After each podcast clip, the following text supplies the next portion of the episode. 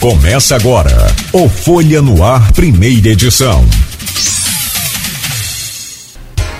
Terça-feira, 1 de fevereiro de 2022, começa agora pela Folha FM, mais um Folha no Ar ao vivo aqui pela Folha.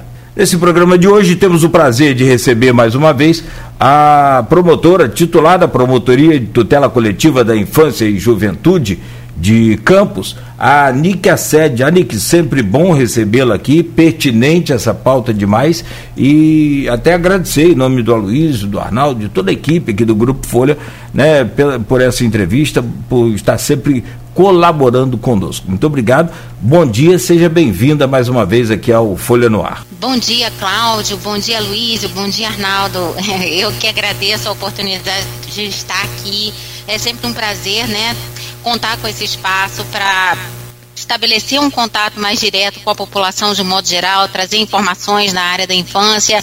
Então, estarei sempre aqui à disposição. Muito obrigado. Antes de trazer o bom dia do Aloysio e do Arnaldo, deixa eu usar aqui o grupo de WhatsApp desse programa, que é, é, é, é junto do blog Opiniões também, que é do Aloysio, e trazer aqui uma pergunta da doutora Vera Marques, que aliás é médica, é pediatra, esteve conosco aqui semana passada num painel muito bacana, onde ouvimos a Sana Jimenez e ainda a Angélica Mendes, Sana, socióloga, professora também da de, universitária, e ainda a, a, a Angélica Mendes, que é professora das redes pública, municipal, estadual e também da rede privada. E a Vera deixa aqui o seguinte.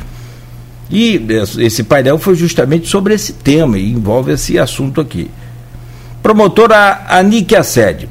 São duas perguntas. Primeiro, como é a análise e a tomada de posição em relação à defesa do direito da saúde coletiva sobre a saúde individual, considerando que, numa pandemia, para proteger a todos, saúde coletiva, fazer-se-ia necessária a exigência da vacinação individual.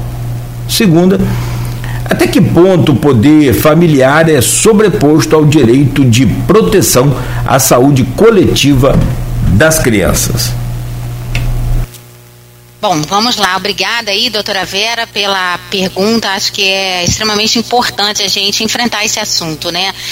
A gente sabe que o Brasil é um país que tem raízes históricas profundas, né, numa cultura vacinal, né? Para se ter uma ideia, é, a resistência à vacinação, ela remonta há muitos anos, né? A nossa primeira regra jurídica é, de imposição da vacinação como uma conduta obrigatória em nome do interesse público, ela data de 1832, né? Onde já se verificava a vacinação como sendo um procedimento necessário à saúde pública. Né? A gente sabe que a vacinação ela é uma medida é, de caráter preventivo adotada pelas autoridades públicas do país para reduzir principalmente a mortalidade e alcançar é, a imunidade de rebanho, né, erradicar doenças importantes e permitir o bem da, da coletividade. Então, a vacina é sempre usada a serviço da saúde. E é exatamente por isso, né, que é, quando a OMS reconheceu é, a existência da pandemia a nível global, cada país procurou editar, no âmbito das suas atribuições, as regras que regulariam o comportamento das pessoas naquele período, é, principalmente mais agudo que a gente viveu no início de, de 2020. Né? Então, por isso foi editada a Lei 13.700 é, e, e 79 de 2020 no sentido de estabelecer regras de comportamento. Essa lei estabeleceu no artigo 3 a previsão de medidas restritivas, é, medidas que fugiam a um padrão comum de, de funcionamento social. E dentre essas medidas, a possibilidade da obrigatoriedade da vacinação. Então, desde lá, daquele período em que não se tinha nem vacina ainda é, desenvolvida, já havia a possibilidade da imposição das medidas de obrigação da vacinação que é um fato histórico no nosso país, né, é, que inclusive proporciona, é, proporcionou um aumento significativo na curva de longevidade dos brasileiros nos últimos 30 anos, são dados científicos a esse respeito. Então a vacinação tem todo esse papel é, com relação aos adultos. Com relação às crianças e adolescentes, há a previsão expressa no Estatuto da Criança e do Adolescente, no artigo 14, parágrafo 1, como sendo um direito. Toda criança tem direito às vacinações previstas no calendário nacional, como sendo indispensáveis a atender ao direito à saúde. Então, nesse, nesse cenário, né, a gente já vem, não agora apenas com a vacina do Covid, mas há muitos anos, o Estatuto da Criança e do Adolescente de 1990 e antes disso, como a gente fala, já existiam outras leis que estabeleciam a compulsoriedade da vacinação, é, que prevêem a vacinação como um direito. Então, é, é, é, é, preciso esclarecer, no entanto, né, que a compulsoriedade, a obrigatoriedade da vacinação é diferente da vacinação forçada. Né? Não se pode admitir que num Estado é, democrático de direito as pessoas sejam seguradas, né, tenham aí a, a sua integridade física violada para que a força sejam vacinadas. Então, é, o, o, Supremo Tribunal Federal reconheceu recentemente por decisão expressa essa diferença clara entre a vacinação forçada, que não é permitida, evidentemente, no território nacional, seria uma violação da integridade física, é, uma violação ao princípio da intangibilidade do corpo, é, mas reconheceu a compulsoriedade da, da obrigação. Então, para garantir que a vacinação se dê, né, é, está, existem a, a das, da, da, da sociedade regras jurídicas que impõem consequências pela não vacinação. Essas consequências são, em, em última análise, aquelas medidas que acabam compelindo as pessoas a se vacinarem, né? Que são as restrições de ingresso em determinados locais, a realização de determinadas atividades. É, no caso das crianças e adolescentes, a ausência do cumprimento dos deveres por parte dos pais em relação ao direito à vacinação constitui uma violação a esse direito, não só a vacinação do Covid, mas a todas as outras vacinas, vacinas disponíveis é, no calendário de vacinação e devem ser coibidas, né? A, a responsabilização pela ausência da vacinação ela deve ocorrer. É, Recentemente também é, o, o, Conselho Nacional de Procuradores Gerais do país, né, que envolve aí o chefe do Ministério Público de cada um dos estados é, do Brasil, é, deliberou em nota técnica né, uma, uma orientação de como o Ministério Público deveria atuar é, na garantia desse direito à vacinação. Né? E, e, óbvio, considerando o cenário dramático que nós vivenciamos nos últimos anos, as milhares de mortes que nós é, assistimos, né? as perdas familiares, enfim, toda uma mudança é, na rotina de cada um de nós, a, essa nota técnica tem por cuidado né, é, apresentar uma orientação à atuação do Ministério Público empática. É. Então é recomendado expressamente na nota técnica 02 de 2022, né, que os promotores de justiça atuam, atuem é, de forma resolutiva, de forma empática, procurando é, atuar para conscientizar os pais da necessidade da vacinação. É importante a gente lembrar também, né, que o direito à vacinação ele está atrelado a que esteja a vacinação fundada em autorizações sanitárias. No caso do Brasil, a vacinação de 5 a 11 anos já foi autorizada pela Anvisa. Né? Então, nós temos aí autoridade é, sanitária nacional que avaliza essa vacinação, corroborada pelo próprio Ministério da Saúde, que recomenda a vacinação também no site oficial do Ministério da Saúde. Então, nós estamos legalmente adequados a cobrar é, a, o exercício do direito à, à vacinação. É, então, a ideia é que, é, uma vez identificada a ausência do cumprimento desse direito, a vacinação pelas crianças, né, o, os promotores de justiça e conselheiros tutelares adotem providências no sentido de notificar os pais, de procurar orientá-los no sentido de promover a vacinação, conceder um prazo para que a vacinação seja realizada, né? Caso isso não se dê e seja verificada negligência, desídia ou qualquer outra outra questão, então, providências mais drásticas precisam ser adotadas, como, por exemplo, a representação administrativa, porque a violação a um dever é, inerente ao exercício do poder familiar, ela constitui, pelo Estatuto da Criança e do Adolescente, infração administrativa, prevista lá no artigo 249 do ECA.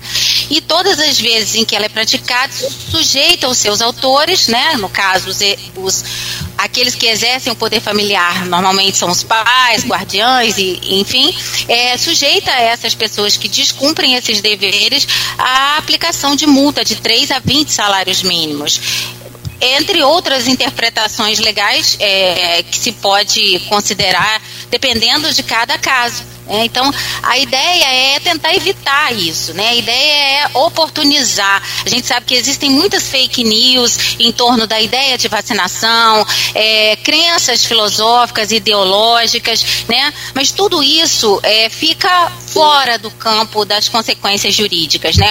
É uma discussão, um debate, né? É, que não está é, na esfera jurídica. Juridicamente, nós temos regras a serem cumpridas, né? Independente das opiniões que cada um de nós tem a respeito das regras postas, né? A cada um cabe o cumprimento delas. Senão a gente estaria admitindo um estado anárquico, o caos, né?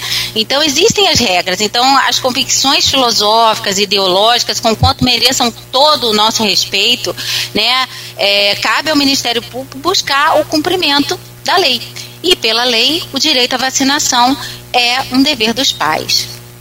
Né, nesse século né, 21 não era nem preciso isso, né? a gente imaginava assim no passado, né? Mas vamos lá, deixa eu trazer o bom dia do Aloysio Abreu Barbosa neste programa de hoje e, claro, naturalmente, os seus comentários, suas perguntas. Aloysio, bom dia, bem-vindo aí ao nosso Folha no Ar. Bom dia, Cláudio Nogueira, bom dia, promotora Nick, obrigado pela presença, bom dia, Arnaldo, Arnaldo, eu sou que hoje saí de camisa camuflada gritando selva. Quem fica da posição da barra lá. Mas enfim, bom dia, sobretudo você ouvinte pelo streaming telespectador do Folha no Ar. Nosso bom dia todo especial duas categorias que sempre nos acompanham nesse início de jornada de segunda a sexta-feira. É, os, os taxistas e motoristas de aplicativo, né, a coisa não está fácil, essa questão do combustível tá sendo discutida aí entre os estados, entre a União, entre também os acionistas da Petrobras, porque essa paridade com o preço do mercado internacional tem deixado as pessoas que dependem de combustível fóssil em situação extremamente delicada. Mas é a, a questão aqui hoje é vacinação infantil, né, é o cuidado para as nossas crianças. É, lembrando que promotora promotora é, fez aí é, a lembrança de que é uma questão que está aí desde o século desde o século XIX no Brasil, a vacinação, e o Brasil já enfrentou uma guerra por isso, né, a chamada revolta da vacina, em 1904, para que Oswaldo Cruz, que hoje batiza a fundação, né, que seu nome Fiocruz, é, que é um, um, um, do, um do, uma das trincheiras brasileiras desde o início, desde 2020, para enfrentar a pandemia, né, ele teve que contar, teve que vencer uma, uma grande resistência popular para vacinar contra a varíola. E para quem diz que, que, que vacina não é 100% eficaz, que vacina isso, vacina aquilo, varíola é uma doença que existia e acometia muitos brasileiros, uma doença terrível, até visualmente, o cheiro, até a primeira metade do século XX é uma doença hoje erradicada em todo o mundo através de uma coisa só, a vacina. Posto isso, é, Anique, é, a, a, a, nota técnica que você citou, e você, inclusive, a gente, é, com você, você me passou ela, acho que me engano foi na quarta ou na quinta-feira da semana, foi quinta-feira da semana passada. A nota técnica do Conselho Nacional dos Procuradores Gerais do Ministério Público dos Estados da União, CNPG é, é uma nota extensa, tem 50 e tantas páginas, mas eu destaco aqui um trecho dela para fazer a pergunta a você. Diz a nota: abre aspas, as escolas de todo o país, públicas ou privadas, devem exigir no ato da matrícula ou rematrícula e para a frequência de estudantes em sala de aula a carteira de vacinação completa, incluindo contra a Covid. O descumprimento desse dever familiar deve ensejar a notificação dos órgãos competentes, em especial o Conselho Tutelar. E nós entrevistamos é, é, é, aqui é, no, na última sexta-feira a conselheira tutelar de Campos Giovana Almeida e ela clamou pela conscientização dos pais, mas também disse que o Conselho Tutelar está se preparando para receber eventuais denúncias que porventura se configurem. É, e como o Ministério Público se prepara para isso? Bom dia. Bom dia, Luísio. É, essa é uma questão importantíssima da gente falar, né? Essa mesma nota técnica que você menciona, né? É, que estabelece como obrigação a apresentação da carteira de vacinação, é, na verdade, ela reproduz é, um, um um protocolo né, que já vem é, se operando no Brasil desde que o direito à vacinação se tornou uma obrigação dos pais. Então, no ato da matrícula, independente do cenário pandêmico, já era exigido a todos os pais que apresentassem para o exercício da matrícula o cartão de vacinação. Por quê? Porque o cartão de vacinação é uma forma de ver é, se aquela criança está tendo a assistência à saúde garantida pelos pais, né? Além disso, saber se a vacinação está em dia também assegura o convívio dela saudável com as demais crianças no ambiente escolar. Então, a apresentação do cartão de vacinação sempre foi é, um dever no ato da matrícula. Então, a nota técnica corrobora essa necessidade ainda mais, analisando a atuação do Ministério Público com relação ao Covid-19. É, então, a obrigatoriedade é, da apresentação do cartão de vacinação, ela é importantíssima e deve ser cobrada pelos diretores das escolas, seja do setor público ou privado, no, no ato da matrícula. Mas é importante destacar que essa mesma nota que, que você acabou de ler, ela segue mais um pedacinho, né, nesse mesmo parágrafo, e eu vou pedir licença também para ler, é, e a gente poder ver o texto literal, ela diz que é, uma vez que a carteira, incluindo-se a vacina, logo as escolas de todo o país, públicas e privadas, devem exigir no ato da matrícula e rematrícula e para a frequência dos estudantes em sala de aula a carteira de vacinação, de vacinação completa, incluindo a vacina contra a Covid. Ressaltando que, essa parte é muito importante, o descumprimento desse dever inerente ao poder familiar, como você já falou, deve ensejar a notificação dos órgãos competentes, em especial do Conselho Tutelar. Não obstante, em nenhuma hipótese, e isso é que a gente precisa deixar claro, possa significar a negativa da própria matrícula ou a proibição de frequência à escola em razão do caráter fundamental do direito à educação.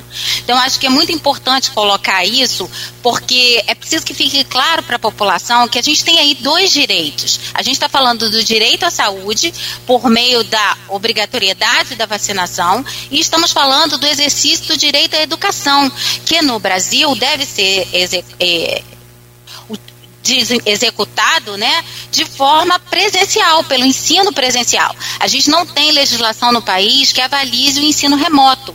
Na verdade, a permissão, a suspensão das aulas e a, a, a, a ser possível ministrar essas aulas de forma distante, né?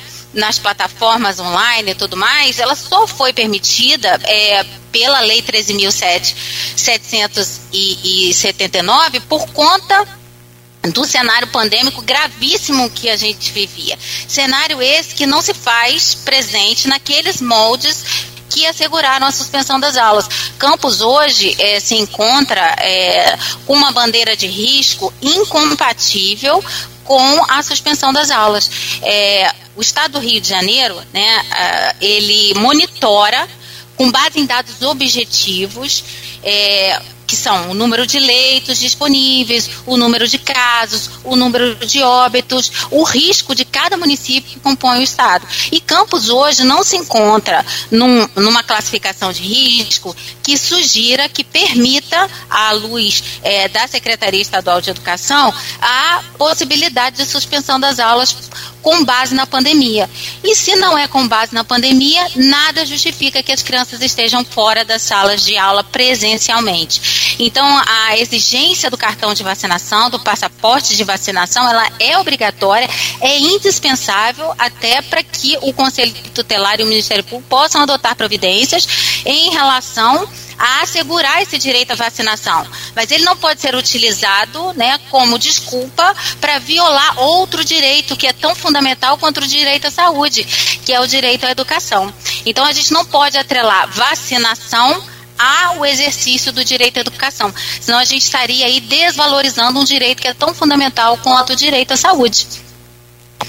Então, acho que é importante de, dessa nota é levar isso em consideração, até porque é, a gente tem um decreto em vigor, né, é, desde o ano passado, que não deixa muito claro no seu, na sua redação é, decreto municipal, é, no sentido de que é, a não apresentação de, da, da, vacinação ou do cartão completo inviabilizaria a frequência às, às aulas. Então, a gente oficiou para o município no mês de janeiro, né, reforçando a necessidade de deixar isso mais claro.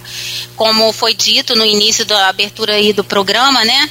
A notícia de que as aulas para crianças não vacinadas de 5 a 11 anos, ou, ou vacinadas ainda em fase de vacinação de 5 a 11 anos, ela será adiada, né? É, eu não tive acesso ainda à publicação desse decreto de forma oficial né? Procurei até ontem à noite, não vi publicação a esse respeito. Então, não é uma decisão formalizada ainda, com quanto tenha sido divulgada. É, então, a gente está aí na expectativa de qual posicionamento que o município vai adotar em relação a isso é, e com o objetivo de adotar providências né, é, em relação a isso, caso o direito à, à educação seja é, violado por alguma tentativa de atrelar esse exercício a outro direito tão importante quanto, que é o direito à vacinação, mas que não está de forma alguma é, subjugado ao outro. Muito bem, deixa eu trazer o bom dia do Arnaldo Neto. Está conosco também hoje nessa bancada. Arnaldo, bom dia, seja bem-vindo ao Folha no Ar de hoje. Opa, bom dia Nogueira, bom dia doutora Nick, já participando aqui com a gente desde cedo. Bom dia, Luiz. Bom dia a todos os ouvintes da Folha FM. Doutora Nick, tem duas questões que, eu gostaria de levantar de forma bem rápida, é, é, já juntando praticamente duas perguntas. Primeiro, essa linha tênue. É, o que fazer com esses alunos que não querem se vacinar, ou que os pais não querem vacinar, colocando no direito da criança, exigir a matrícula, mas ao mesmo tempo não deixar de oferecer educação. Esse aluno vai ter que ter um, um, um, programa especial, ele vai ter que ter um ensino híbrido, ele pode conviver com os outros, parece uma linha tênue. E eu queria já aproveitar para levantar uma outra questão que gerou muita polêmica, que foi a posição pública da prefeita de São João da Barra, Carla Machado, contra a vacinação, indicando uma medicação fitoterápica para é, aumentar a imunidade das crianças. Como a senhora, enquanto é, uma conselheira, embora tenha o, o, promotoria de infância e juventude lá em São João da Barra, né, que é a doutora Ludmilla que responde por essa questão, mas como a senhora com experiência já na área, atuando na tutela coletiva da infância, vê uma autoridade pública com esse posicionamento, se isso influencia ou não a decisão dos pais de vacinarem seus filhos? É, Bom, vamos lá. Com relação à primeira pergunta, né, que diz respeito a essa linha tênue é, sobre é, como seria o convívio das crianças é, não vacinadas com as crianças vacinadas, enfim, né, é, como a gente falou inicialmente, né, o debate que envolve a possibilidade ou não de vacinação é um debate que diz respeito ao campo das discussões filosóficas, das discussões ideológicas, mas não diz respeito respeito ao campo é, das regras jurídicas, né? As regras são muito claras. É um direito da criança a vacinação e é uma obrigação dos pais. A vacinação das crianças que não foram vacinadas será só uma questão de tempo, né? Até que o Conselho Tutelar, o Ministério Público possam, em cada caso, individualmente, analisar as situações que impedem a vacinação. A gente sabe aí é, que a vida é muito mais rica em situações do que a lei pode prever.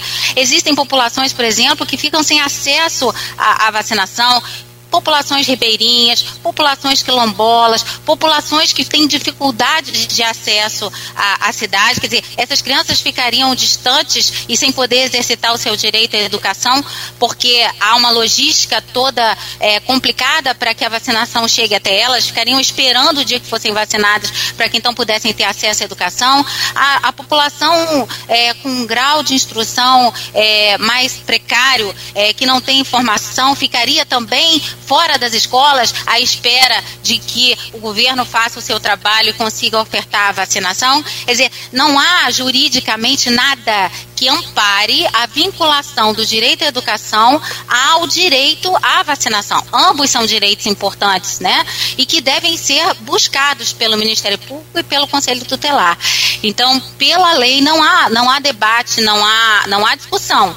A vacinação é um direito precisa ser assegurado pelas autoridades que integram a, a, a, rede de proteção. Ela só não pode ficar na expectativa de inviabilizar o direito à educação pela ausência da, da vacinação. É, isso é um ponto. É, com relação à questão da manifestação de agentes públicos, é, com relação ao seu posicionamento pessoal a respeito da, da vacinação, né, é preciso destacar de forma assim mais objetiva, né, que infringir a determinação do poder público é, destinada à propagação da pandemia é, é um crime, né, previsto aí no artigo 268. Mas o crime prevê a infringência da determinação do poder público. Então, no momento em que esse agente público não impede ou não deixa de tomar providências é, para garantir o que está recomendado pelas autoridades sanitárias, né, não há fato típico a ser é, a, a, a, ser buscado aí, é, a, a, ser buscada a responsabilização pela prática dele. Então, assim, não se tem notícias de que a vacinação não está acontecendo, seja no município de São João da Barra, seja em outro município. É, quanto à questão da influência é, de um agente público na vida das pessoas, dos seus posicionamentos pessoais, isso é inevitável, né? A gente vive numa sociedade em que a rede social está cheia de influenciadores que, que das mais diversas formas, né, é, propagam aí é, muitas vezes impropérios, coisas que é, revelam aí é, estar na contramão dos acontecimentos e da realidade. Então, essa é uma questão que a gente vive num país democrático, a liberdade de expressão, né? Conquanto é, a gente não possa aí calcular os prejuízos da, da informação inadequada, né, que, que você menciona, é, não, não vejo na simples a, a manifestação do pensamento é uma forma é, de, de teoricamente gerar aí a prática de um crime, né? Mas é, com certeza vai na contramão das recomendações de todas as autoridades sanitárias do país, né, e das leis.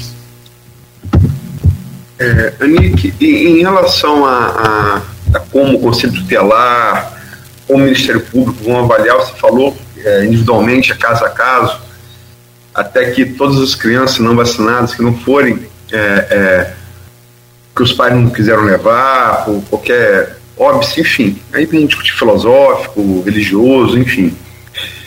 Mas qualquer obstáculo que surja, é, qual é o, o, o, passo a passo é disso?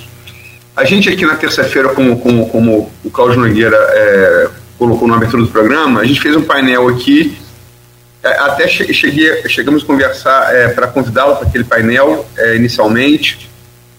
É, mas você achou é, que seria melhor fazê-lo como estamos fazendo hoje, após a nota técnica do Ministério Público, né, do, do Conselho, é, Conselho Nacional dos Procuradores Gerais do Ministério Público, né, dos Estados da União, e a gente chamou, é, Nogueira falou é, de Sandra como socióloga, mas ela foi chamada muito mais aqui como jurista professora de direito, né, para preencher essas dúvidas, que é Vera como médica pediatra, Angélica Mendes como professora da, de ensino, ensino fundamental, né?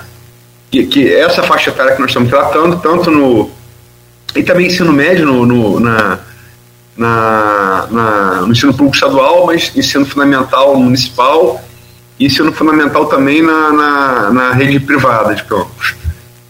E a Sana colocou assim, e eu coloquei isso para a conselheira que a gente entrevistou aqui na, na a Giovana Almeida na sexta-feira, e ela meio que, assim, é, o modus operandi, ela meio que, que aqueceu. Eu queria saber de você. Quando eu, é, eu e Nogueira perguntamos a, a Sana como jurista que ela entendia que devia ser feito nesses casos, ela colocou aqui, eu eu vou abrir aspas, tá?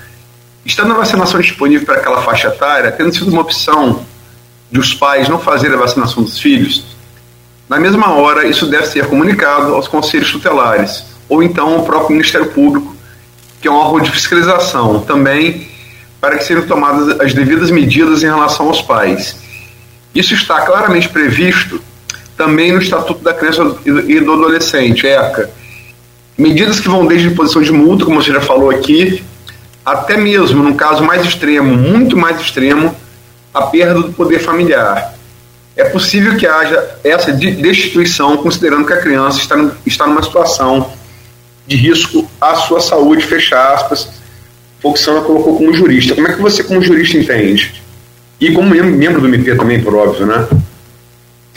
Então, eu acho que é interessante a gente detalhar esse passo a passo, né? É, cabe, né, uma vez que a gente parte do princípio de que está previsto em lei a obrigatoriedade da vacinação, artigo 14, parágrafo 1 do Estatuto da Criança e Adolescente, né, é, cabe à escola, uma vez identificando que o, o cartão de vacinação não está completo, comunicar ao Conselho Tutelar e ao Ministério Público, né? Recebendo essa notícia, o conselheiro tutelar ou o membro do Ministério Público que atua na área individual é, provavelmente Público, vai seguir né? notificando né, esses pais para que compareçam, por exemplo, no Conselho Tutelar ou no Ministério Público, a fim de que então eles, eles possam é, serem orientados. Há previsto no Estatuto da Criança e do Adolescente, uma das medidas que são suscetíveis de aplicação por Conselho Tutelar é a de orientação e apoio aos pais.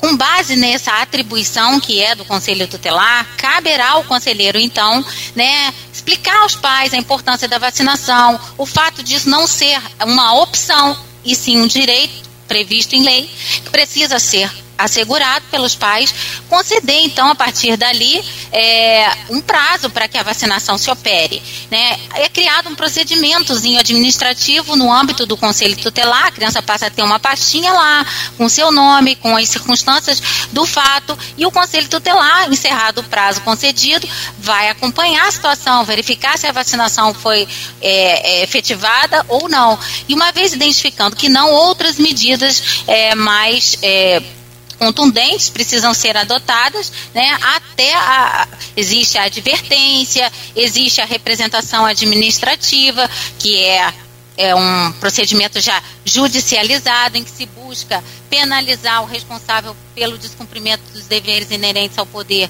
familiar com a aplicação de multa que varia de 3 a 20 salários mínimos e, na pior das hipóteses, a destituição do poder familiar. Agora, é preciso que a gente lembre que a destituição do poder familiar significa tirar né, dos pais é, o poder, dever de exercer as suas, as suas obrigações em relação a todos os demais direitos, né?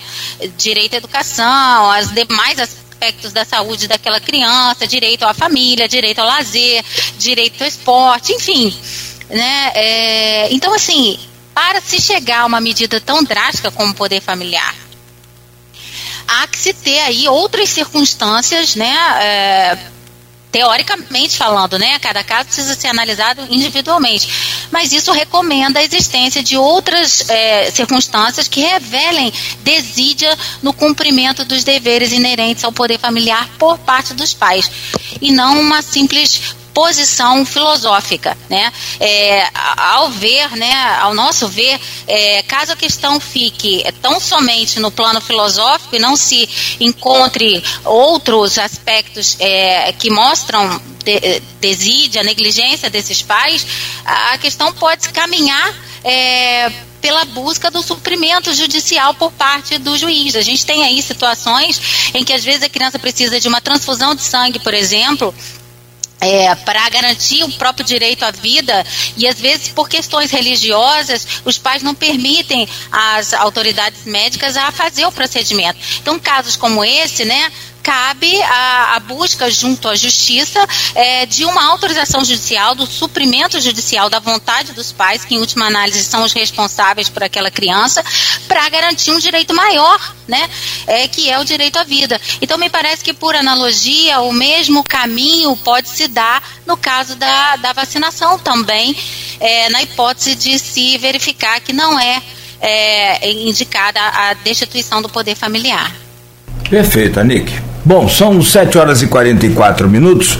É, o direito à vida né, sobrepõe o direito a tudo, né? Acho que tá, tá, tá muito claro aí, a, as suas explicações estão claríssimas. É, rápido intervalo comercial, voltamos já. Peço licença, Nick, dois minutos só para a gente fazer uma pausa aqui. Daqui a pouco a gente continua falando. E aí tem uma série de postagens aqui no, no Face, do streaming. A gente vai né, contar tudo aqui no, no, próximo bloco. Antes de voltarmos aqui aos, aos nossos é, companheiros Arnaldo e Aloysio, deixa eu pegar rapidamente aqui, Anick, alguns comentários que estão, e tem muito, muito, muito, muito, já por isso até pedimos desculpas por não dar tempo de ler todos, mas está aqui, o Leonardo, é direito de viver a vida, todos os cidadãos e cidadãs, artigo 5 é, do CF 88 tem mais aqui também uma pergunta, e aí é interessante por conta do que diz respeito à infraestrutura dos colégios, da Tânia Maria Vasconcelos, que não seria uma incoerência colocar essas crianças nos colégios que ainda não foram reformados. É, a Carla Maia faz uma relação, uma, uma, correlação aí com as escolas particulares, deixa a vida das escolas particulares seguirem e enquanto o município resolve o problema dele. E por fim, que aí naturalmente eu peço você, Anico, para comentar sobre esses posts. E por fim, a, como a Luísa disse mais cedo, né, a nossa Giovana Almeida que é da conselheira tutelar, esteve conosco aqui sexta-feira, ela posta aqui. Não admitiremos que este ano nossas crianças e adolescentes não é, frequentem as salas de aula. A inoperância do município é clara em relação à volta às aulas. É o que diz a conselheira tutelar, a. Bom, vamos lá. É ótimo poder falar um pouco sobre esse tema, né? A gente vem tratando dessa é, resistência do poder público municipal em Campos em retornar às atividades presenciais já há algum tempo. É até inacreditável que a gente esteja já em 2020 ainda em torno dessa discussão, né? A discussão de um direito fundamental, que é o direito à educação, e que no Brasil, pela legislação em vigor, deve ser exercido de forma presencial, e no momento em que não há mais qualquer cenário epidemiológico que justifique é, a, o adiamento do calendário letivo, que justifique a suspensão das aulas presenciais, que justifique vincular o direito à educação ao direito à vacinação, ou mesmo a precariedade das escolas públicas municipais, não justificam a suspensão das aulas e a inviabilização é, das atividades presencialmente. Né? Como a gente disse no início, é, o home office não é autorizado pelas normativas jurídicas em vigor e a única coisa que permitiu o ensino remoto ou o ensino híbrido foram as circunstâncias pandêmicas do momento. Campos hoje, não com base em achismo, em posicionamentos de, A ou de B, mas em dados objetivos e concretos né, levantados pelo Estado do Rio de Janeiro, Campos hoje não apresenta números de contaminação, números de óbito, números insuficientes de leitos que coloquem a sua classificação de risco em incompatibilidade com o acesso presencial aos bancos escolares. Então, é, não há justificativa como a, a conselheira bem colocou, para que em 2022, a não ser que o cenário mude completamente, a classificação objetiva de risco de campos, com base em dados concretos e objetivos, e inviabilize isso. Né? No cenário atual, e a gente fala isso porque a gente consultou, né, eh, semanalmente o Estado emite um boletim de classificação de risco, né, e Campos está numa classificação de risco que não justifica, segundo as orientações do governo estadual da educação, a suspensão das aulas, adiamento de calendário letivo ou qualquer coisa parecida é, sobre a com base na ideia de que primeiro tem que vacinar, né? A gente lembra, inclusive, que no ano passado foi emitida uma recomendação do Ministério Público para que as aulas voltassem presencialmente. Recomendação essa que foi acatada pelo Poder Público Municipal, que por decreto expressamente autorizou no território de campus é, o ensino presencial em todos os setores, público e privado.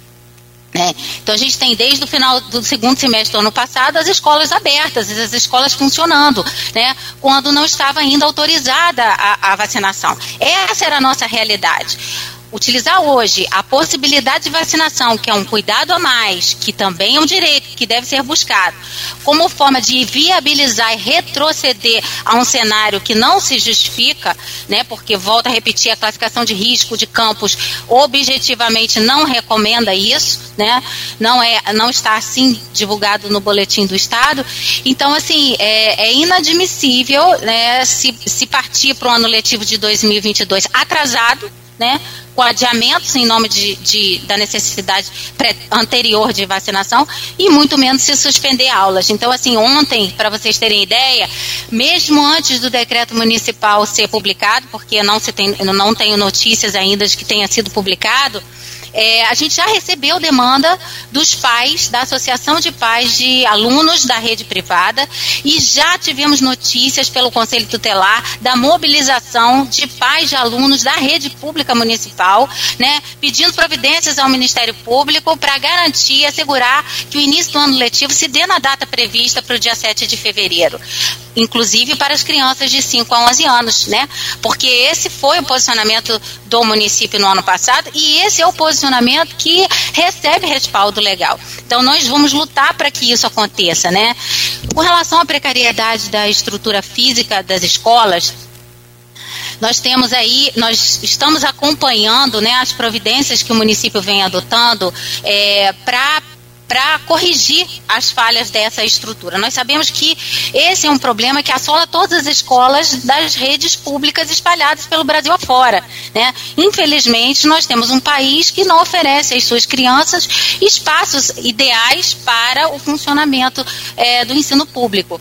Mas isso nunca inviabilizou, antes da pandemia, o acesso presencial à educação. E agora não pode inviabilizar, simplesmente porque não existe regra jurídica que permita a, essa essa inviabilização, né? A não ser que a escola tivesse interditada, né? Porque ela oferece realmente risco à saúde pública, pode cair um teto, enfim, as demais, os demais problemas que ligados à precariedade é, da estrutura pública, eles devem ser resolvidos pontualmente. Para vocês terem ideia, a gente tem lá é, ajuizadas na vara da infância, a nossa promotoria, mais de 60 ações civis públicas em face do município para corrigir problemas de estrutura física física nas escolas. Né? Isso já existe há algum tempo e a, cada vez aumenta mais.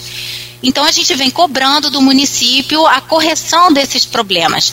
Foi assinado ano passado, né, quando é, houve autorização por parte do município para que todas as escolas voltassem a oferecer as aulas presenciais, a gente percebeu que um número menor de escolas do município foi aberto, da rede municipal de ensino, né, só 70 escolas. Então, fizemos uma reunião da qual o próprio chefe do Poder Público participou né, e propôs a assinatura de um TAC é, no sentido de que as incorreções dos espaços públicos minimamente fossem sanadas para que no início do ano letivo de 2022 todas as unidades escolares da rede pública estivessem em funcionamento adequadamente, né? É, ainda que longe do ideal de estrutura física, mas em condições mínimas de funcionamento.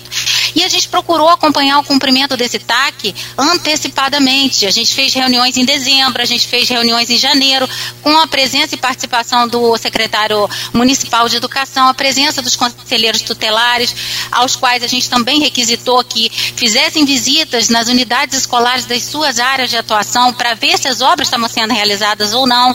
Né? Quando a gente viu que essas obras estavam atrasadas no início já desse ano, a gente marcou uma reunião emergencial com o secretário de educação, para demonstrar a nossa preocupação, para que todas as providências fossem antecipadas e sempre o que a gente escutou do município é que eles estavam tomando as providências, que as escolas estavam sendo é, submetidas a reparos e tudo mais. Então a gente acredita que a essa altura a ausência, é, a, a, as precariedades que ainda é, se apresentam, elas não devem inviabilizar o acesso das crianças às salas de aula. Elas devem ser corrigidas pontualmente. O Ministério Público vai estar cobrando essa correção é, a cada escola que a gente receber notícia de que o ambiente está inadequado, a gente vai tomar providências, né?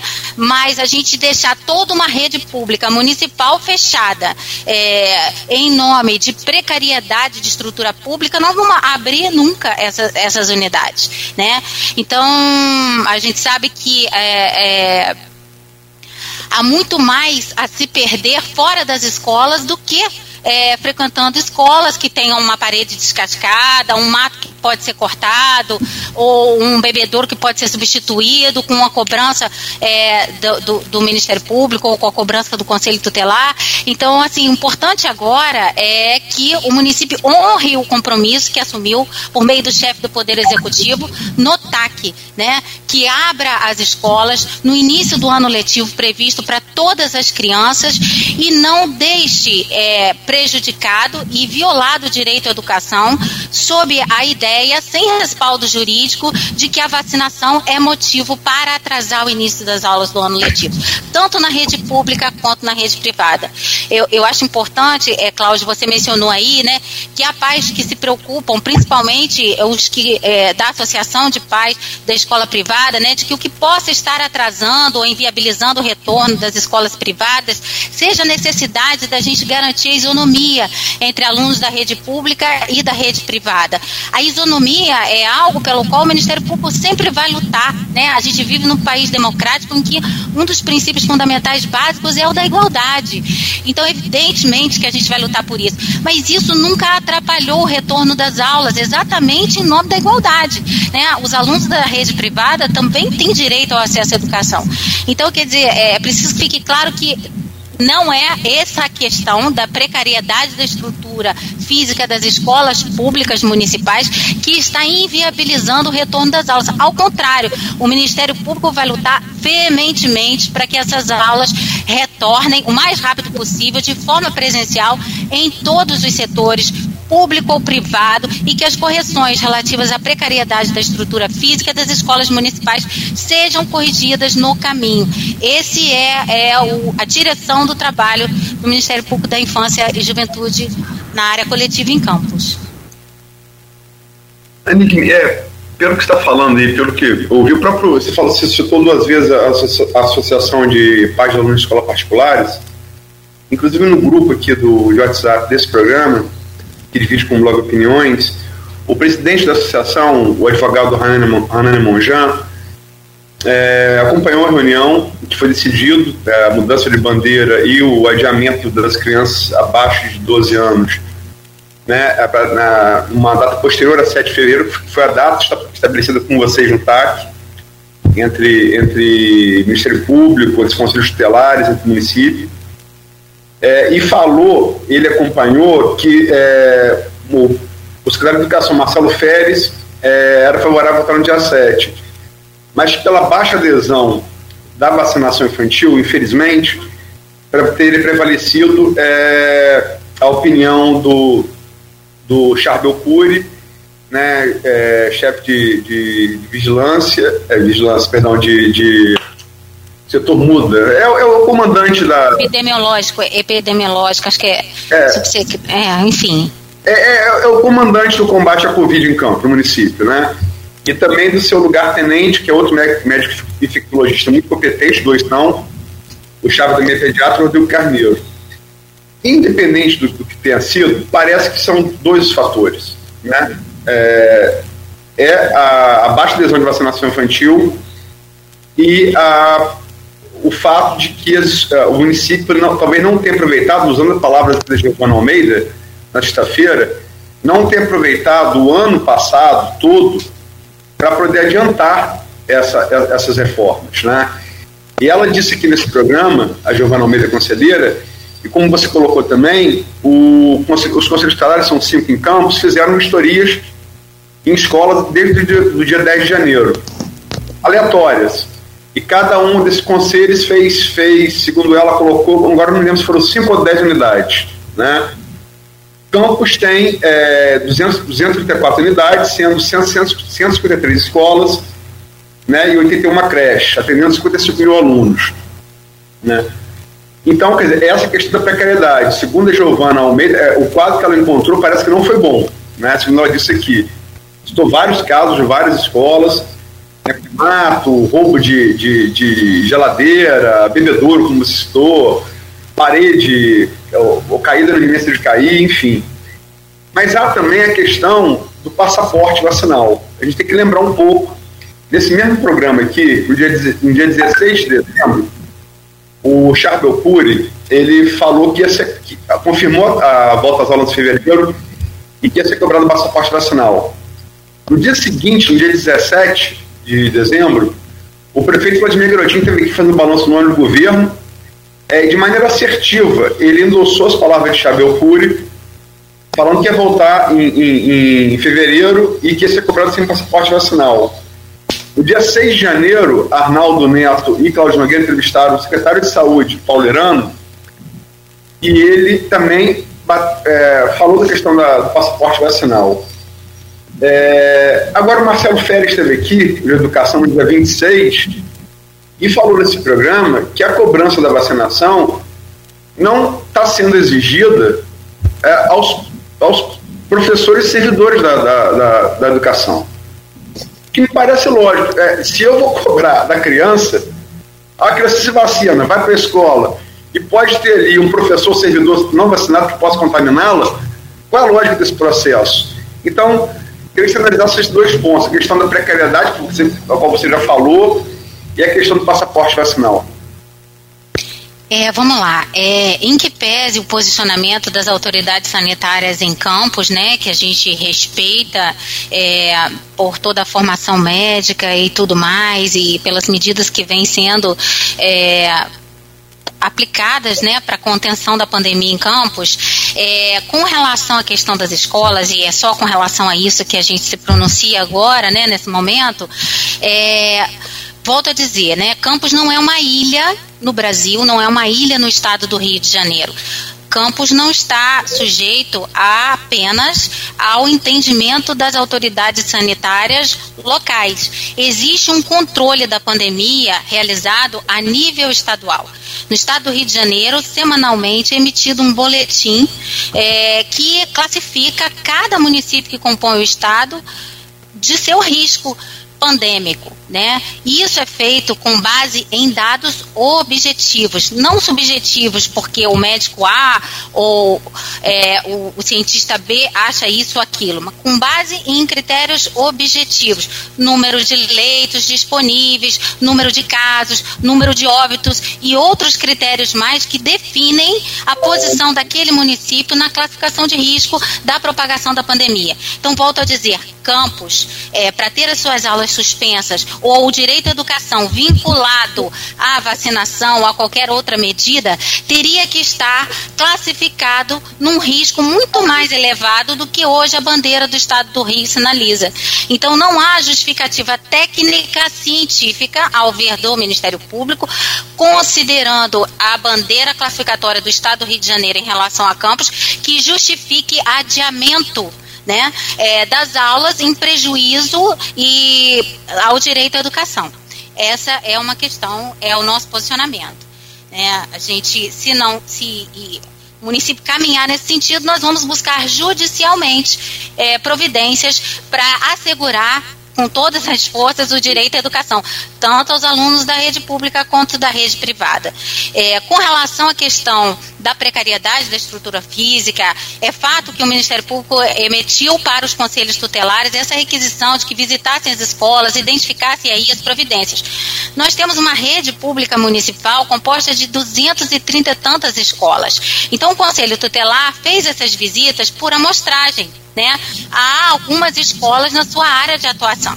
Então nós temos retratos de algumas escolas, mas num universo de 234 escolas, né? Aquilo que foi visitado, sim, 10 escolas, o, o Conselho Tutelar encontrou três, quatro que não estavam ao ver do conselheiro, das fotografias extraídas, em condições mínimas de funcionamento, esse quadro vem sendo revertido, é, pelo menos é o que o município assegura nas atas de reunião assinadas pelo secretário de Educação, é, vem sendo revertido com, com realização de forças-tarefas, né?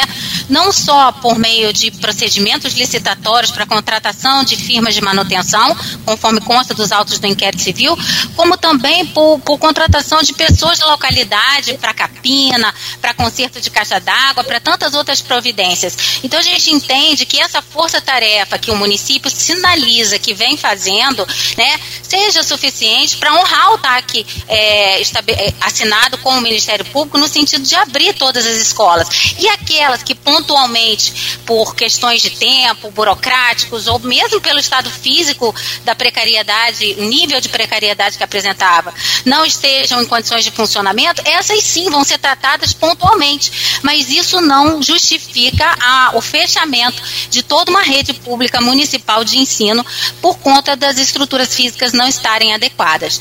Esse também é um posicionamento do, do Ministério Público. Com relação ao passaporte vacinal, é, sim, a gente reafirma a obrigatoriedade da cobrança do passaporte vacinal de todas as crianças. Como a gente tratou no início do, do programa, né? É um direito da criança a vacinação e o passaporte é o que expressa o cumprimento ou não desse direito, é, o atendimento ou não desse direito e o cumprimento por parte dos pais desse dever, que é o de oportunizar a vacinação. Então, com certeza, é, o passaporte vacinal precisa ser exigido.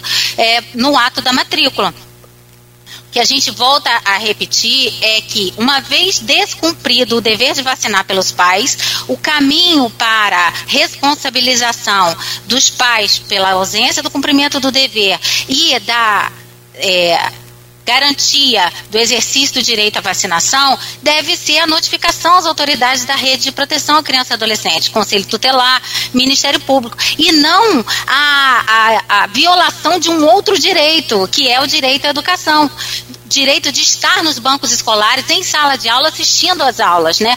A gente teve, Aloysio, é, um prejuízo incalculável por esses dois anos, praticamente, dessas crianças afastadas, né? O desestímulo ao processo de aprendizado, é, a, a, a, evasão escolar, o desinteresse total, né? A, a, gente anda pelas ruas de campos, a gente vê como que há crianças pedindo dinheiro em sinais, como que a criminalidade aumentou, como que crianças no, no nos espaços intrafamiliares passaram a ser vítimas de abusos de todos os tipos, abusos sexuais, violências físicas, violências psicológicas, né?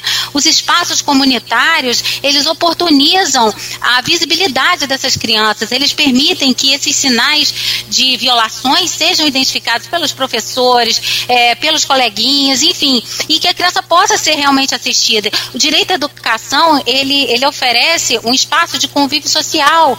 É a escola muitas vezes, que coloca comida na mesa do, do, daquela criança, daquele adolescente em casa. Às vezes ele não tem uma refeição, ele conta com a refeição que a escola oferece, né? Com a merenda que a escola oferece. Então, assim, é incalculável os prejuízos que, que a ausência da frequência aos espaços é, é, escolares causa. Então, assim, é estarrecedor pensar que a gente ainda está falando de adiamento de calendário do ano letivo a essa altura, com tantos prejuízos, né? Eu não acredito, né, sinceramente, é, que haja tamanha indiferença por parte das autoridades públicas a ponto de, em nome da necessidade de vacinar, se violar tantos outros direitos, né? Direito à convivência social, direito à educação, é, direito à alimentação, que muitas vezes é a escola que supre. Então, assim, é, é realmente. É, isso estimula que a gente tome providências no sentido de assegurar todos esses outros direitos é, que não se justificam por um direito que não vai ser violado, que é o direito à vacinação, uma vez que é, como você falou, obrigatória a apresentação, sim, do, do passaporte vacinal é, no ato da matrícula e isso deve ser, é, caso esse direito esteja sendo violado, informado às autoridades. É, eu só queria, é, concordo com vocês e grau, mas é, É, inclusive essa coisa, por exemplo, da, da merenda.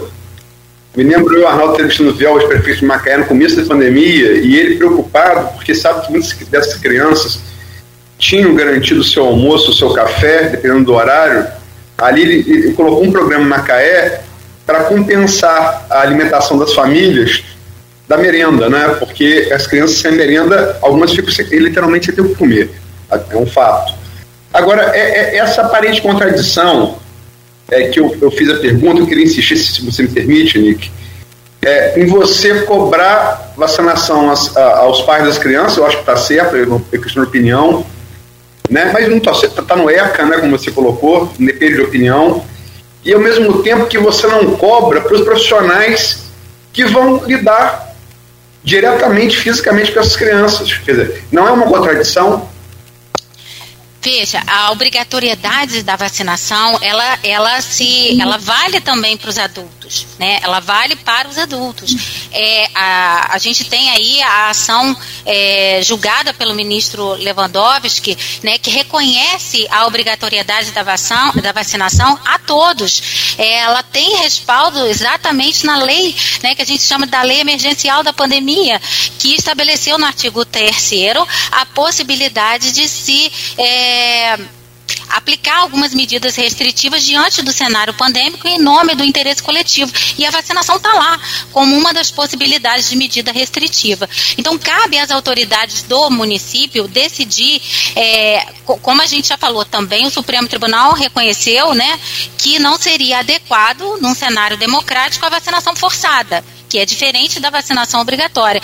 Então, como tornar é, efetiva essa vacinação obrigatória? Justamente com outras medidas restritivas, de exercer algumas atividades, é, de ingressar em determinados espaços. Então, exercer algumas atividades. Esse talvez seja o campo da discussão que você propõe, né? Quer dizer, seria é, possível impedir que os professores exercessem as suas atividades laborativas por conta é, da ausência da vacinação, né? Essa é uma discussão que juridicamente ainda está sendo travada, né, em outros campos que não a área da, da infância, então assim, eu não vou me posicionar especificamente a respeito, né, mas é uma discussão que encontra é, direitos por um lado, né, que é, porque cada um adulto, aí a gente está falando só de adulto, não mais de criança, né?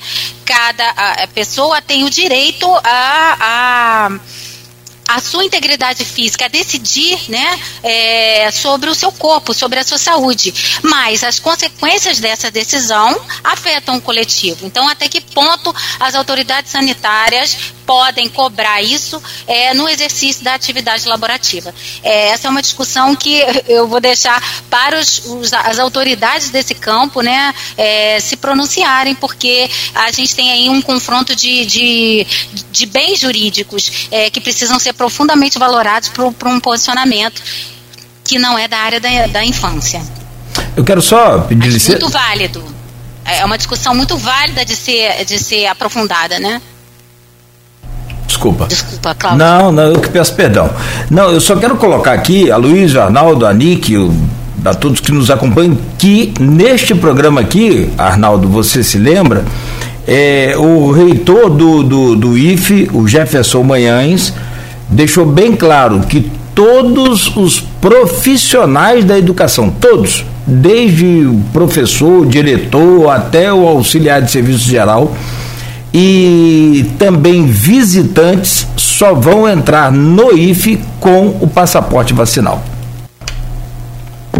Microfone, Arnaldo. Neto. Neto, tá aí?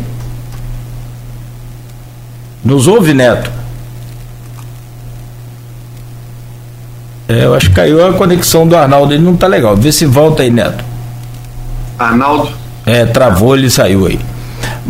Oi, Arnaldo. Não, seu áudio não tá chegando aqui. Sem áudio. É. Dá uma restart aí, um F5 aí, por favor. Mas, a, a Luiz, isso de fato é, se deu aqui no programa.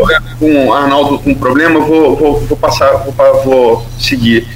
É, você falou que expressamente teve muito cuidado com algumas falas suas e foi muito assertivo em outras. Na que você foi mais assertiva, você falou que o Ministério Público não vai aceitar um novo adiamento das aulas. Que medida, e falou medidas, medidas judiciais, quais são essas medidas que você pretende ingressar, caso isso se confirme realmente? É, então, é, para que a gente possa tomar uma posição mais clara em relação às medidas a serem tomadas, é preciso que haja a publicação do decreto para que a gente possa ter acesso ao texto legal em vigor e aí possa fazer uma análise jurídica das consequências de, do que lá estiver posto, né, para tomar então as providências no sentido de, de decidir por uma ação ou por outra, ou até por uma ação extrajudicial, né. A gente tinha marcado, por exemplo, para quinta-feira agora, é, uma reunião com o secretário de Educação, com os conselhos tutelares, é, para mais uma vez, né, avaliar as providências que foram tomadas para o cumprimento do TAC, do TAC assinado é, pela, pelo chefe do Poder Executivo, no sentido de que todas as escolas estariam aptas, né? Assumiu o compromisso de que todas as escolas da rede pública municipal estariam aptas para funcionar a partir é, do início do ano letivo. Aí o ano letivo é adiado, né? Então aí a gente precisa interpretar adequadamente o texto que não foi publicado ainda, né? Para ver os efeitos disso, inclusive é, como forma de possível descumprimento do TAC que foi assinado né? É, então, assim, o que, o que eu posso assegurar, é, Aloysio, é de que se houver algum decreto de adiamento é, que não tenha respaldo legal e me parece que não há no cenário fático respaldo legal, como a gente já falou aqui várias vezes, é, para adiamento das aulas com base é, na necessidade do exercício de vacinação que não fica impedido por conta das aulas, né, a gente, a gente vai reunir todos os esforços no sentido de, se não extrajudicialmente, judicialmente é, ver o município compelido a revogar o decreto, né, a extinguir o decreto que, que visualiza aí esse, esse adiamento. É preciso até destacar o seguinte: é, esse posicionamento, caso se confirme por decreto, ele está na contramão do cenário nacional. Né? A gente tem o Rio de Janeiro município do Rio de Janeiro com as aulas presenciais previstas sem adiamento, São Paulo, enfim, a gente tem aí é, no Brasil inteiro as autoridades recomendando, o Conselho Nacional da Educação emitiu uma nota de esclarecimento recentemente, recomendando expressamente o retorno ao ensino presencial em todos os níveis de ensino, desde a infância até as universidades, né? Então, assim, não há absolutamente nada, nenhuma norma jurídica que respalde é, o adiamento com base em cenários pandêmicos que não justificam é, a violação desse direito à educação, que é um serviço essencial. Então, assim, isso nos autoriza, nos, nos, nos deixa numa posição. É, muito confortável, né, de cobrar com base em dados objetivos e não subjetivos, né, é, a, o retorno das aulas ao formato presencial. E aí, se não há um consenso com o município, a gente sempre procurou o diálogo, tanto que temos aí várias reuniões ocorridas aí, mas se não é mais possível o cumprimento do TAC e ainda temos uma violação ao direito à educação com possível adiamento, nos resta as vias judiciais para garantir que todas as crianças, volto a repetir, rede privada e rede pública, estejam estudando presencialmente nas suas escolas o mais rápido possível.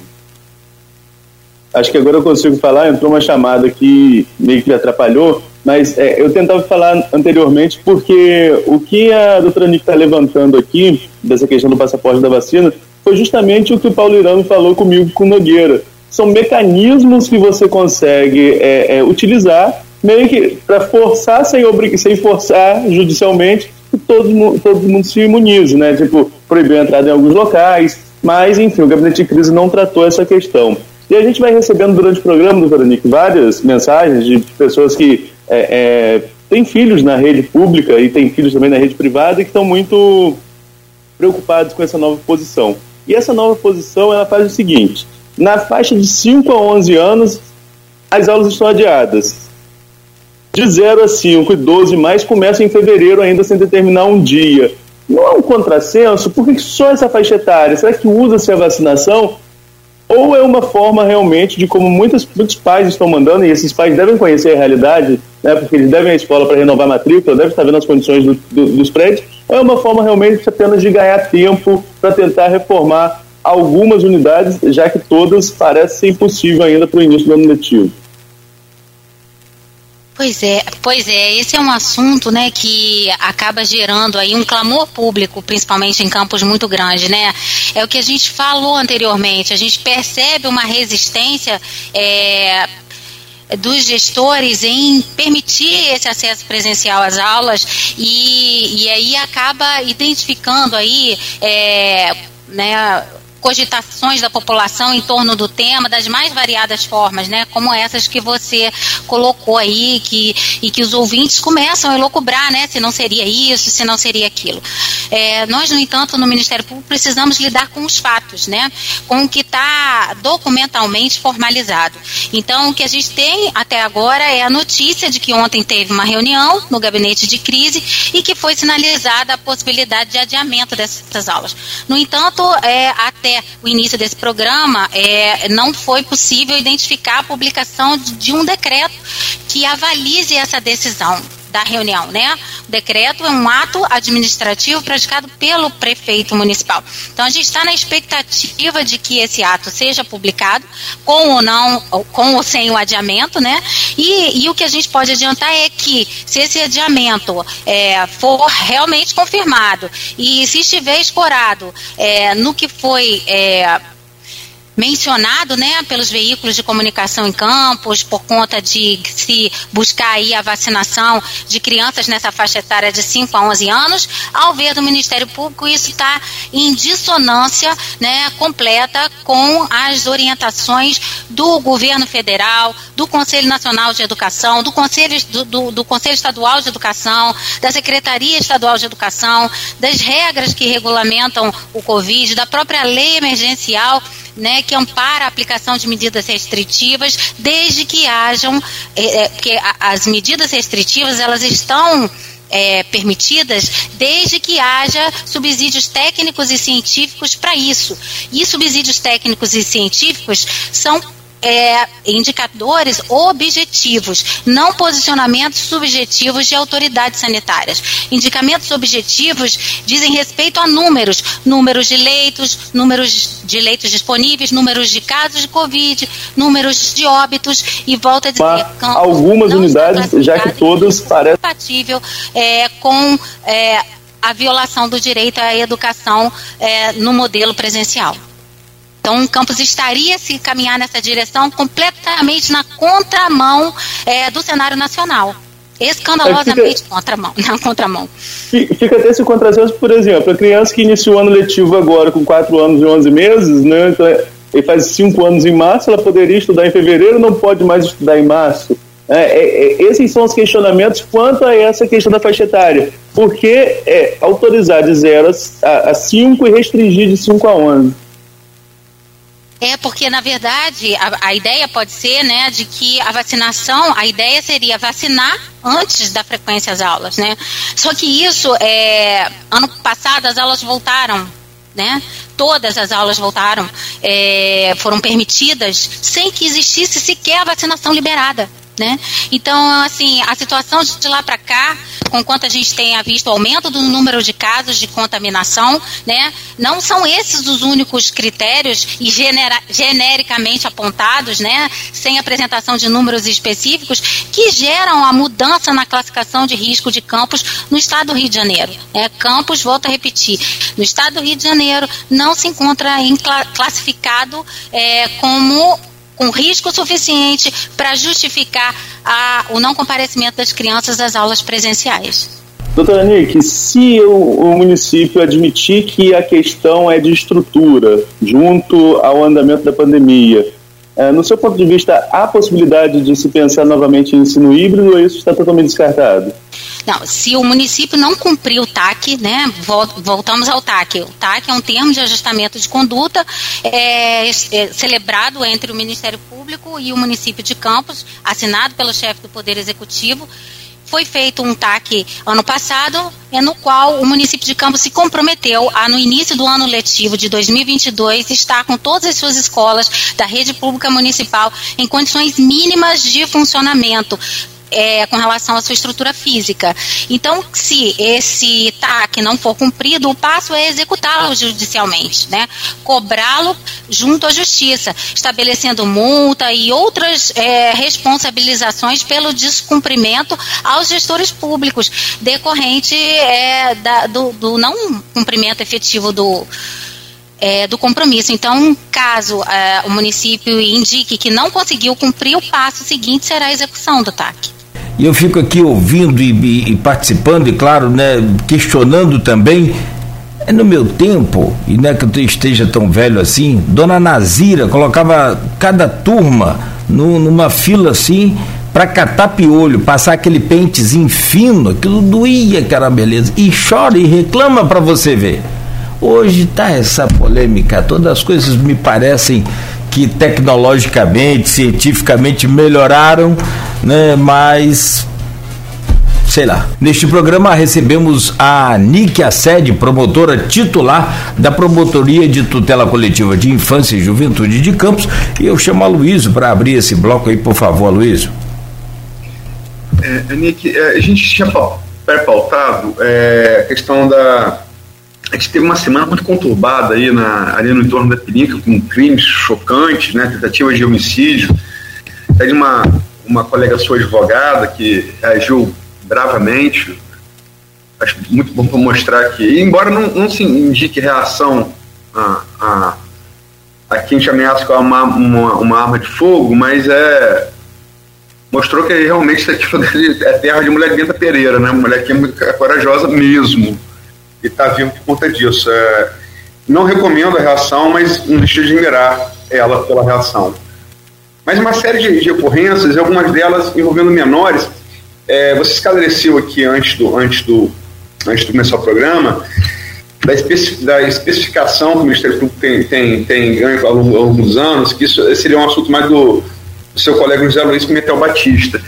Mas só em relação ali é, ao abrigo, ali no entorno da Pilinca, onde as ocorrências todas aconteceram, teve dois menores ali que foram, que foram pegos, que ficavam, que ficam ali no, no, no, no abrigo, né, e que foram pegos, é, invadido uma, uma casa ao lado, com é, dólares, pesos argentinos, perfumes, é, e ao mesmo tempo falar, aí, como a gente conversou aqui no intervalo, você pode falar, o quanto esse atraso no retorno às aulas é, serve para apinhar a rua de crianças que deveriam estar na sala de aula, em que infelizmente estão sendo, é, de repente, usadas e impelidas, até por necessidade mesmo, a, a mendicância. Eu queria que você falasse sobre os dois assuntos, por favor.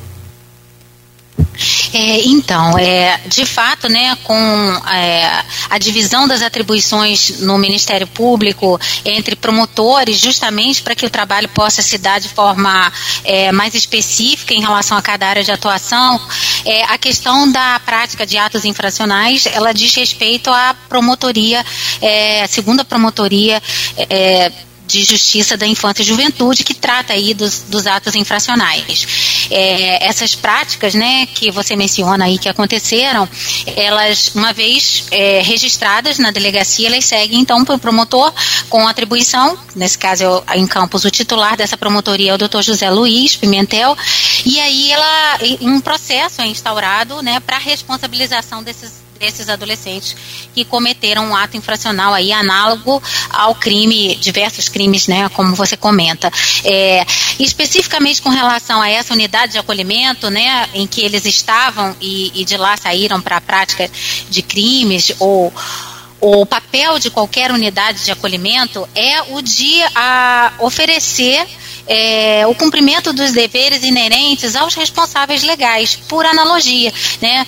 Ah, o que acontece é que muitos adolescentes autores até de atos infracionais, não contam com uma estrutura familiar adequada para recebê-los, né? Quando muitas vezes saem do sistema do degase, da aplicação de alguma medida socioeducativa, é, não contam muitas vezes com oportunidades é, de trabalho, né, de inserção no meio social, vagas em escolas. Então, as unidades de acolhimento é, previstas no Estatuto da Criança e Adolescente são entidades que proporcionam esse cuidado, né? Devem proporcionar, existem para isso, para proporcionar esse tipo de cuidado, né? É, de zelar é, pela preservação dos direitos desses adolescentes. É, nem sempre esse trabalho dá conta né, de todo um cenário social é, de desigualdade que a gente vivencia, é, de, de, de, problemas emocionais que esse adolescente traz justamente muitas vezes porque já vem de lares é, desestruturados. Então, realmente é um trabalho difícil e fatos como esse que você menciona é, podem a acabar acontecendo e seguem o caminho natural que a lei prevê, que é a busca da responsabilização pelo ato infracional praticado e a possibilidade de aplicação da medida socioeducativa compatível com a gravidade daquela, daquela conduta. É, com relação à questão da, da mendicância e a conexão que isso tem com a ausência é, da oferta das aulas presenciais, especialmente na rede pública municipal, é extremamente estreita, né? A gente já teve é, fases em campos em que o número de crianças e adolescentes pedindo dinheiro ou trabalhando nos sinais, vendendo bala, era muito menor do que a gente tem visto nos últimos meses, né? Com certeza que a ausência da oferta de serviços educacionais presencialmente contribuiu para aumentar isso em, em números alarmantes, né? Isso foi identificado pelo Conselho Tutelar, foi identificado por qualquer morador de campos que passa pelas ruas e vê nos sinais. Então, no ano passado, a gente criou um inquérito civil para tratar especificamente disso e é, articulamos com o Poder Público Municipal, por meio da Secretaria de Assistência Social, da Assistência e Desenvolvimento Social, e com os conselheiros tutelares, uma força-tarefa. A gente deu o nome de força-tarefa porque a ideia era dar visibilidade a essa ação, é, no sentido de, de pedir à comunidade né, que contribuísse para evitar a alimentação da mendicância. A gente sabe que o artigo 247, inciso 4 do Código Penal, ele prevê que o responsável legal ou o guardião ou aquele que tem o dever de vigilância que é, permita que alguém é, se sirva da mendicância ou, ou use a mendicância para excitar a comiseração pública das pessoas, como a gente vê muitas vezes mães fazerem com, com três, quatro crianças, né, vão para o sinal, expõem as crianças àquela situação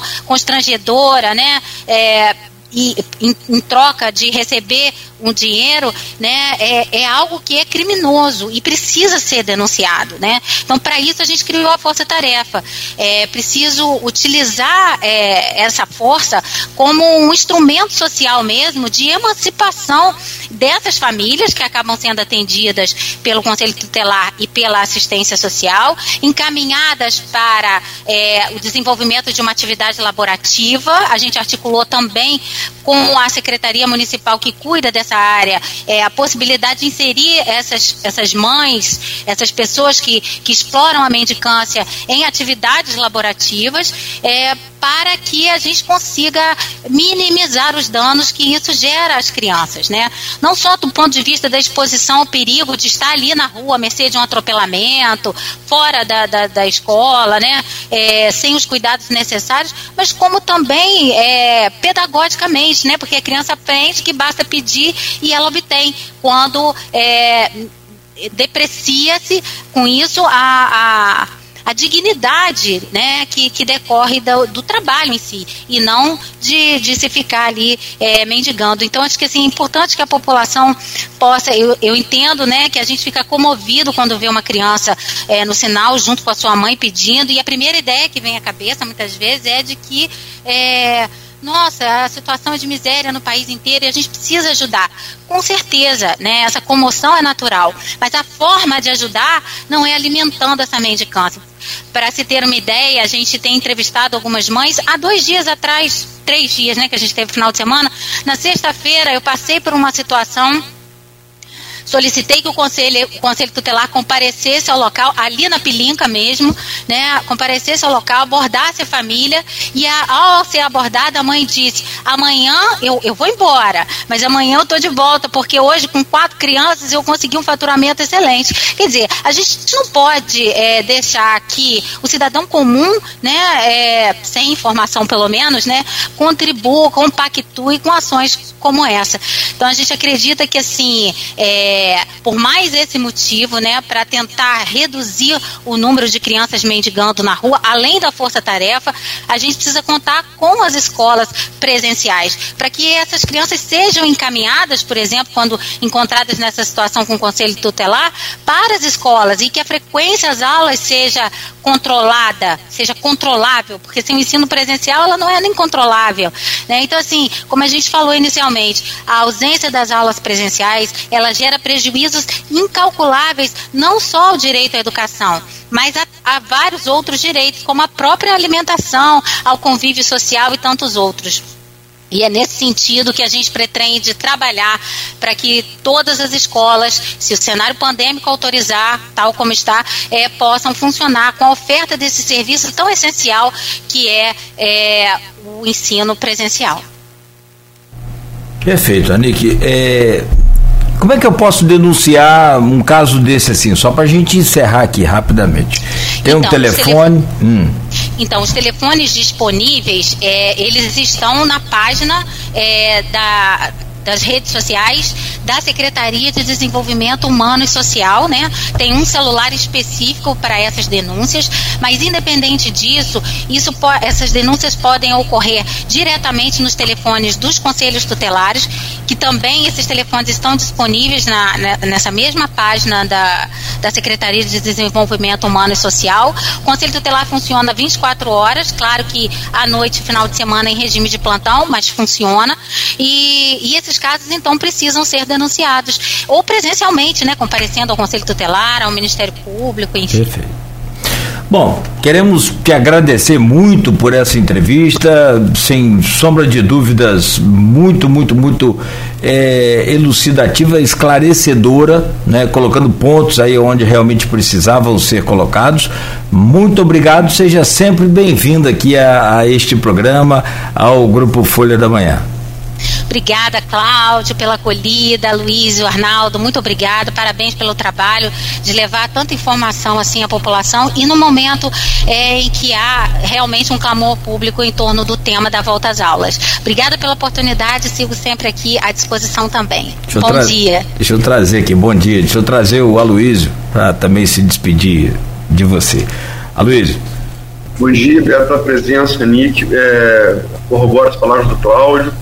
É, e não só nessa entrevista aqui, é, nessa relação é, fonte na pandemia você é sempre um farol de, de, de informação segura, de, de, postura que a gente espera mesmo do, do, do Ministério Público, afinal representa todos nós, né? É, tem aquela coisa é, dos Estados Unidos que aqui não, não existe, nós o povo, né? É, vocês, é, é o que vocês são. Eu acho que você representa isso muito bem, tá de parabéns aí e obrigado pela presença. Tá, o, trazer o, o, Arnaldo também, a Anique vive a realidade do município. Nos faz lembrar muito aí o saudoso Marcelo, com certeza. Arnaldo. Bom dia, Anique. Muito obrigado pela, mais uma vez pela entrevista. São assuntos pertinentes. Essa questão da, da força-tarefa, a gente conversou na outra, na nossa outra entrevista, foi quando começou essa força-tarefa, né?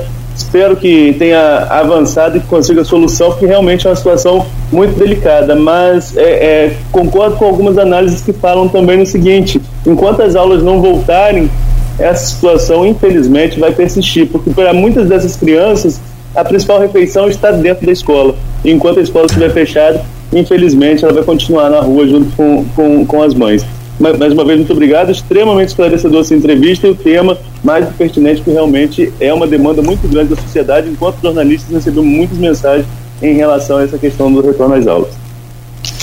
Muito obrigada aí pelas palavras, servem certamente como incentivo para que a gente possa continuar aí na luta em prol dos interesses aí das crianças e adolescentes. Obrigada a todos dois, tá? Pelo carinho aí de sempre acolhida. Valeu. Um bom dia. Bom dia. Bom dia, Nick. Muito obrigado. Valeu, Luiz. Obrigado. Então até sexta. Bom dia para você. Amanhã tem Folha da Manhã nas bancas e tem o Folha no ar a partir das sete.